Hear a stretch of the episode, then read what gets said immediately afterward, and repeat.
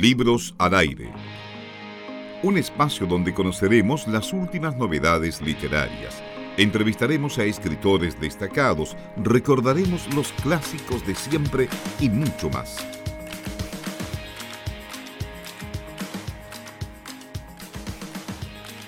Nos acompaña, ustedes ya pueden ver a través de Facebook Live a um, Lorena Fuentes, que está junto a nosotros.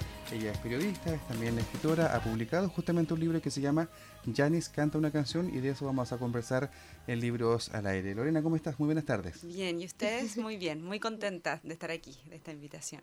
Bueno, nosotros también estamos muy contentos de poder conversar contigo porque eh, lo conversábamos fuera del micrófono acerca del libro eh, y ya para contarle a las personas que están escuchando el programa, es un libro de literatura infantil, por lo general eh, Planeta Lector se encuentra dentro del plan lector, valga la redundancia, de, los colegios, pero, pero es un libro bien divertido, lo leí, me divertí mucho, me reí bastante con la protagonista. Em, y me gustaría que tú le pudieras contar a las personas que están escuchando el programa qué es lo que se pueden encontrar en Yanis canta una canción, de qué trata el libro. Bueno, Yanis es una niña de esta eh, de, Concepción eh, que, que quiere ser cantante. Entonces ella como que sueña con em, poder llegar algún día a ser cantante y entra al coro del colegio pero lamentablemente ahí eh, mm, se dan cuenta que no es muy afinada, que no tiene muy buena voz.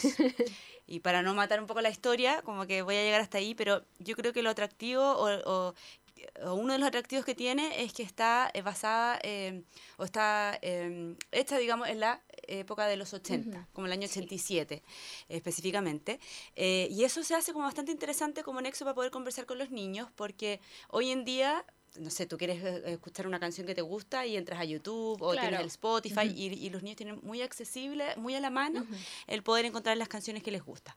En cambio, antiguamente nosotros teníamos que llamar a la radio, ¿cierto? Entonces está, está esa, ese tema de, de, que, claro, la niñita llama a la radio y pide la canción y nadie le gusta escuchar una canción ahí con el femenina o Carolina, depende de, de, la ciudad o de la radio que uno escuchara.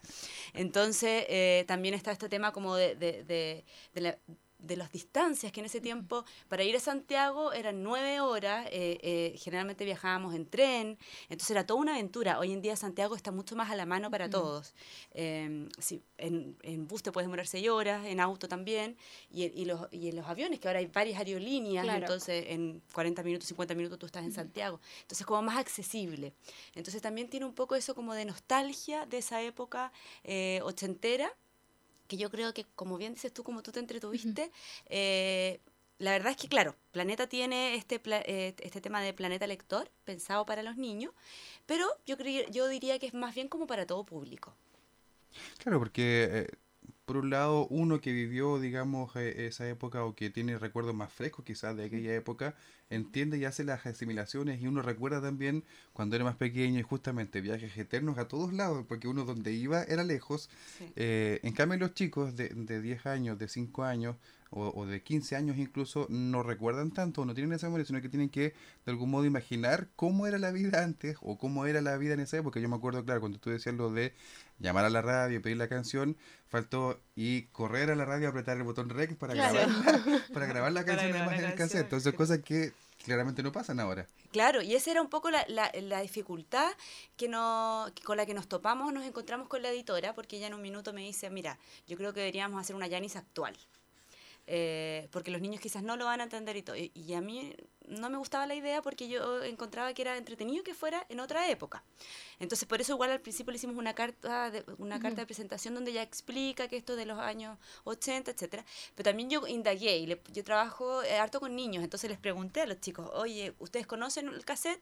Y les pedía que levantara la mano y por ejemplo un curso de 30 eh, 15 lo conocían porque había alguno tirado en su casa porque su papá les había contado etcétera. Y lo que me pareció también interesante era eso mismo que se podía generar una conversación con el adulto que no necesariamente puede ser el papá puede ser la encargada de biblioteca puede ser el profesor cierto porque ellos van a tener inquietudes eh, de temas que en realidad ellos no los viven así para ellos todo es mucho más inmediato Claro, justamente el libro también tiene eso de eh, que permite que, por ejemplo, de un adulto contárselo a, o leerlo en frente a niños, llevar aparatos de la época, justamente, por ejemplo, sería entretenido tener una lectura, mostrarles qué es un cassette, mostrarles eh, cómo funcionaba un poco eh, esto justamente que decía Eduardo, el tema de, de ir a apretar play para grabar, etcétera. Así que creo que también por ese lado es súper diverso y, y, también es entretenido el, el libro para los más pequeños. A mí me gustaría preguntarte porque al inicio tú lo nombrabas igual, eh, hay una especie de carta, una presentación de, del, del, libro y se dice de que eh, son diarios de vida que encuentras. ¿Esto cómo, cómo nace la idea de poder crear la historia de Yanis? Eh, bueno, la historia de Yanis se basa, eh, en realidad es autobiográfico, pero de ahí hay un poco de ficción, Mm, obviamente. claro. Pero eh, era partió de ahí, de una idea que cuando yo era chica estaba en el colegio y quería estar en el club de coro y no me aceptaron en el club de coro. Y entonces eh, era como la frustración de que, claro, eh, Claro. yo quiero ser cantante. Y hoy en día, eh, un día conocí una chica que hace un taller de coro en uno de los liceos en los que trabajaba y me contaba, me decía, pero ¿cómo? Pero eso no, no puede ser, si todos tenemos la capacidad de cantar. Ya. Todos tenemos la capacidad de afinar la voz. Eh, pero eso fue como que lo que me tocó vivir y yo desde, desde eso ficcioné, digamos, y, y- este cuento está como basado en eso. Estamos conversando con Lorena Fuentes, ella es una autora penquista, conoce aquí también la región y les queremos recordar que estamos regalando dos ejemplares de su libro Janis canta una canción del que estamos hablando justamente ahora. Ustedes pueden llamarnos al 266 1109 o también dejarnos un comentario a través de la transmisión en Facebook Live. Una cosa que siempre eh, nos interesa saber, Lorena, es cómo ha sido el, el retorno, cómo ha sido el feedback con los lectores, eh, con los mediadores de lectura. Yo en- entiendo que también trabajas en esa parte. ¿Cómo ha sido también la respuesta de la gente que ha leído el libro, tanto niños como también los adultos? Claro. Eh, mira, la verdad que la respuesta de los niños no la he podido ver aún. eh, en el sentido que como este libro está pensado eh, como lectura complementaria, yo sé que está, ha entrado, creo que a 10 colegios en Santiago, eh, donde ya es como lectura obligatoria, ¿cierto?, para los quintos básicos. Acá en Concepción no, porque Planeta no tiene, no, no se preocupaba mucho como de difundir aquí eh, eh, específicamente en los colegios. Eh, el- la idea es hacer una actividad con los niños y ver un poco la respuesta. Lo que sí he sabido es más bien el tema de los adultos. O sea, porque cómo entró el libro al colegio, precisamente porque a los profesores les gustó Claro, mucho. A los profesores como que, de hecho, tuvieron la duda también, decían, ay, pero no sé si los niños lo van a entender. Yo me reí mucho, yo lo pasé bien, me acordé de mi época cuando yo escuchaba la radio, cuando yo me gustaba tal canción, más encima también salen canciones que a mí me Claro. gustaban. Entonces todo, tuve como toda esa cosa nostálgica, todo ese recuerdo. Entonces, no sé, tengo la duda si a los niños les va a gustar, pero quiero apostar. Y, y algunos profesores hicieron esa apuesta, pero yo no sé mucho el resultado. Yo lo he probado con niños, eh, yo hago un taller en una escuela rural, pero es pequeñita, eh, y lo he probado también con algunos cursos así como en algunos colegios. Y la respuesta parece ser buena, pero me gustaría saber más bien qué piensan los niños. Eso no lo tengo tan... eh, todavía no está tan... Claro. eh, No hay, claro, no hay como un, como un feedback directo básicamente de, de- del libro. Eh, bueno, en, en Janis canta una canción, hay también otro tema que es que no es spoiler, no, no, voy, no voy a comentar nada spoiler, pero hay un tema sobre eh, de la protagonista Janis con eh, un anciano. Y se toca quizás un poco más el tema de la tercera edad, de, eh, de ya cuando los ciclos se van cerrando en cierta edad. Eh, ¿Cómo fue el trabajo que tú realizaste con, con esa parte del libro? Porque es una parte, eh, no, no, no quiero decir así como en extremo sensible, pero sí se habla un poco como del, del tema de la muerte, de cómo se enfrenta en la familia, eh, de las separaciones, etcétera. ¿Cómo fue el trabajo que tú creaste o, o cómo quisiste enfocarlo en, en el texto? Eh, a ver, la verdad que yo creo que eh, cuando uno habla de infancia o habla de niños, eh, siempre en el tema de la literatura creo que tiene que ser valiente, por decirlo de alguna forma, y no tener miedo a tocar ciertos temas, como la muerte, como eh, las enfermedades, Claro. como las separaciones. Entonces, la verdad que no lo pensé mucho, sino que era como eh, parte de la historia. Y eso, la verdad, como que lo, lo abordé así. Sí intentando, eh, sí lo que me parecía muy interesante sí, de, de, de, rescatar o de reforzar es ese nexo entre un adulto mayor y un niño, que me parece un vínculo muy bonito y que a veces como que se pierde un poco. Antiguamente me da la impresión, porque a veces uno es como súper nostálgico y piensa que todo lo anterior era más, era mejor que lo de hoy, pero me da la impresión de que eh, ese vínculo como abuela, eh, nieto, eh, como estaba más eh, desarrollado cuando nosotros éramos niños y hoy en día como que los niños tienden a ser como más independientes o, no sé, como que hay una, un tema con, con, el adulto mayor, con el niño que no se vincula mucho. Sí, sí, yo creo que también pasa por un tema del fomento de la, como de la misma familia, el tema del núcleo familiar, antes habían eh, bueno, me imagino que hoy en día también, pero antes la familia vivía casi toda junta, entonces te criabas con tu abuelo. Eh, yo creo que también pasa por, por, por ahí. Yo, es un tema que yo venía pensando hoy día justamente porque eh, mi abuelo fue a mi casa a visitarme y, y claro, me acordé de esa parte del, de la relación niño, abuelo en este caso y, y, claro, creo que también es como un tema que pasa como más la formación de la, de la familia en sí, o sea, como el valor. Y además que eso la sociedad tiende mucho a disgregar, porque realmente eh, tú, tú, piensas, tiene a mí me encanta y me, gusta mucho trabajar con escuelas rurales, por ejemplo, por lo mismo, porque los niños, eh, tienes niños de distintas edades, niños de primero, segundo, tercero, hasta, hasta sexto básico. En cambio, en el colegio en general tienes todos los niños de primero juntos, todos los niños de segundo y así. Están segmentados por edades. Eso mismo pasa eh, en, en, todo el ámbito como social. Los niños tienen muy pocos vínculos con los adultos mayores, por ejemplo. Eh, es como que los niños están acá, los jóvenes están acá, los adultos mayores están acá, y como que no parecieran no vincularse entre ellos. Eh, hay un proyecto muy bonito que, no sé, yo creo que acá en, Chile también deben haber algunos eh, parecidos, pero que yo me acuerdo que tuve la oportunidad de conocerlo en Argentina, en Buenos Aires, que se llama Las Abuelas Cuentacuentos que eran adultas mayores que se dedicaban a contar cuentos en colegios, escuelas rurales, etcétera. Y eso yo creo que también, porque además el hecho de contar historias genera un vínculo amoroso, afectivo con el otro, que es distinto a, otras actividades que se podrían hacer en conjunto.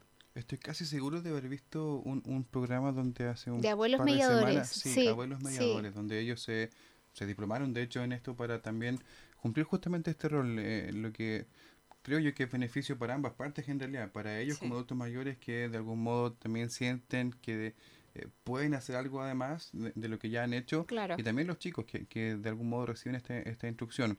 Estamos conversando con Lorena Fuentes, ella es eh, penquista y hoy Lorena conversamos también antes durante el día con Alejandra Herrera, ella es de la Coordinadora Regional de Biblioteca Viva acá en la región y hablamos un poco también de los índices de, de fomento lector, hablamos de cómo hay que, eh, más que, no sé, ella nos decía, más que bajar el IVA del libro, por ejemplo, lo que hay que hacer hincapié es, cómo mediamos que la lectura sea o llegue a todos lados, o cómo hacemos que el trabajo entre el bibliotecario, entre los, la gente que hace difusión lectora, los que hacen fomento lector, llegue efectivamente donde está la gente que puede leer más. Tú eh, entendemos que en algún momento también has estado cerca de Fundación La Fuente. ¿Cómo ha sido el trabajo también desde Fundación La Fuente en cuanto a este tema? Eh, sí, yo trabajé varios años en, en la fundación. Eh, ellos tienen un programa que se llama eh, Creando Lectores del Mañana, que está financiado por COPEC, Viva Leer COPEC, y que trabaja expresa, o sea, justamente, perdón, esa parte, que es, eh, la se dona una biblioteca a las escuelas que participan y luego nos quedamos dos años trabajando con esa escuela, en fomento lector, en trabajar con los niños, en, capacitar a las encargadas de biblioteca, en mediación lectora, en literatura infantil, etcétera. Y eso genera em, que los niños, bueno, el desde el espacio, ¿no? Que el espacio es mucho más amigable, mucho más acogedor y también eh, los libros que, que, se donaban, que se donan, perdón, eh, son también mucho más interesantes, más llamativos, muchos libros álbum, etcétera. Se hacen actividades interesantes también. Está la hora de biblioteca, donde de prekinder a em, eh, cuarto básico principalmente, pero hasta sexto en realidad, van, van, a la biblioteca a su hora de biblioteca, donde se cuenta un cuento y los niños se pueden llevar un libro. Entonces, eh, eso, eso es lo que eh, yo creo que genera resultados bastante inmediatos, porque el impacto es fuerte. Los niños no son, estamos hablando de sectores vulnerables, donde en general los niños no tienen libros en sus casas, no tienen acceso a, libros. Puede que, que, claro, por ahí sí hay libros que sean más antiguos, más viejos, pero, pero siempre hay, hay aquí como que en el fondo el niño empieza y podría estar recorriendo esta biblioteca toda su eh, escolaridad, Claro. porque siempre va a encontrar algo interesante. Eh, esa es como la particularidad un poco de las bibliotecas que desarrolla la Fundación. Lorena, en, eh, en el programa de hoy vamos a estar conversando más adelante respecto a los libros, aprovechando el Día del Libro, em, los libros que han marcado nuestra vida, así como hablamos de la banda sonora de la vida, quizás hablar de esta banda sonora o banda literaria de nuestra vida. Entonces, queremos preguntarte también, antes de que terminemos esta conversación, si tienes algún libro favorito Ujú. o algunos libros favoritos que hayan marcado además tu vida. Eh, sí, e- es, difícil porque Sí, son muchos. es muy sabemos. complejo. Sí, porque soy buena lectora. Ahora, la verdad que así como confesándome, también soy buena para picotear libros y muchas veces me eh, leo uno y me empiezo a leer otro y, empiezo- y de repente como que uno se me queda en el tintero con, con el Marca marca página. página y de repente ¡oh, este libro no me lo había terminado! O de repente en ¿A- conversaciones a quién y no alguien me pasado? dice y me digo, sí, yo me lo he leído. Y de repente digo, ¿y cómo terminaba? Y me dicen y me digo, ¡ay, qué chanta! Ni siquiera me lo había terminado y estoy comentando el libro. Entonces, eh, me cuesta porque es como que uno pasa por distintos gustos lectores, pasa por... Pero hay libros que yo siento que me marcaron y que eh, me pasa mucho eso en ese ejercicio de mi vida, que es como que me gusta leer algo muy distinto a lo que me está pasando en la vida. Entonces, por ejemplo, yo... eh, tengo tres hijos y tuve un embarazo de mellizos. Tengo mellizos, que mis hijos tienen 15 años. Entonces, eh, mi- eh, cuando estaba embarazada de los mellizos, no sé, típico que yo me imagino, eh, o veía que todas las mamás estaban leyendo el- en ese tiempo, no sé si existe todavía, una revista que se llama Padres OK, o libro de la maternidad, etcétera. Y a mí como que me gusta como salirme de lo que me está pasando, entonces yo me leía, me leí todo lo de Bolaño. Soy fanática Ya. de Bolaño, entonces me leí Detective Salvaje, eh, Putas Asesinas, eh, qué sé yo. Y, y me acuerdo siempre una anécdota de eso, porque yo estaba así como full embarazada, no, eh, como, como eran mellizos, tenía cinco Claro. meses, pero mi guata parecía de nueve. Y fue a la biblioteca viva de Trébol. Entonces entré y quería leerme ese, ese libro de cuentos Putas Asesinas de Bolaño. Y entré y no me atrevía a pedirlo porque estaba lleno de gente y yo decía, ¿cómo he pedido este libro? Y, de repente, eh, no, yo quiero eh, putas asesinas porque no lo pude encontrar. Entonces el- el- la persona que estaba atendiendo le grita al otro y dice, oye, ¿le puedes buscar a la señora putas asesinas, por favor? Y todos me quedaron mirando. Pero eh, yo diría que Detective Salvaje es uno de los libros que me ha marcado, me marcó harto. De Bolaño en general me gusta. Bolaño en general, claro. Sí. Claro. Oye, y aparte de, bueno, justamente de recomendar, Yanis canta una canción, ¿algún otro libro que quieras recomendar eh, para, para tener en cuenta mientras celebramos este Día del Libro que quieras recomendar a la gente? Eh, como recomenda ay no sé soy como como que encuentro que las recomendaciones tienen que ser como bien personales Sí. como que eh, conocer un poco a la persona y sus gustos para ver qué libro recomendar como que no sé si podría recomendar un libro así como tan general. tan general Em, yo creo que sí quizás una recomendación podría ser que a- para los papás em, que vean y, estén siempre mirando y, y se abran un poquito el tema también de los libros álbum, que muchas veces, yo lo vi varias veces cuando los papás iban a comprar y había niños que tomaban un libro y decían, uy, que como que les gustaba mucho, y los papás lo miraban, veían que tenía puros dibujos, hoy no tiene poco texto, y no, no, no. Eh, que también podemos leer imágenes, que también podemos... Claro. Y que en el fondo eso, que, que seamos abiertos a los gustos de los niños, eh, que pueden ser distintos a los nuestros. Eso, eso es muy importante, dejar, y de hecho, bueno, lo hace la mayoría de las librerías, lo hace, también las bibliotecas, dejar los libros al alcance justamente de los más pequeños para que ellos también vayan libremente y saquen los libros que quieren. Lorena, queremos agradecer que estés acá con nosotros, queremos agradecer que hayas eh, conversado con nosotros, compartido también parte de este material, que hayas firmado los libros que vamos a regalar en un rato más. No. Vamos a seguir firmando entonces mientras tanto. y queremos también desearte mucho éxito en todo lo que se viene a futuro. eh, también, por cierto, la difusión de este mismo libro, Lorena. Muchas gracias. Estamos acompañándoles en Libros al Aire. Libros al aire. Siempre un placer en cada libro.